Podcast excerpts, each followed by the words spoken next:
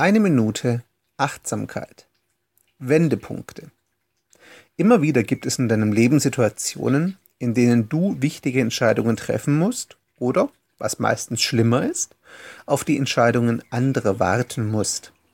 Solche Situationen sind sehr oft Wendepunkte, die entweder das Ende einer potenziell wunderbaren Entwicklung markieren oder die Grundlage für eine ebensolche Entwicklung legen. Es ist völlig normal, in solchen Situationen erstmal einen Fluchtreflex zu verspüren und der Situation ausweichen zu wollen.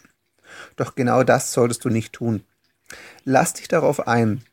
Öffne dich der Situation, den Chancen und Möglichkeiten und warte aktiv darauf, was daraus wird und tu deinen Teil.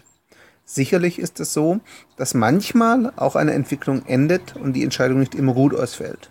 Aber wenn sie gut ausfällt, wirst du gewaltig daran wachsen und kannst dich weiterentwickeln.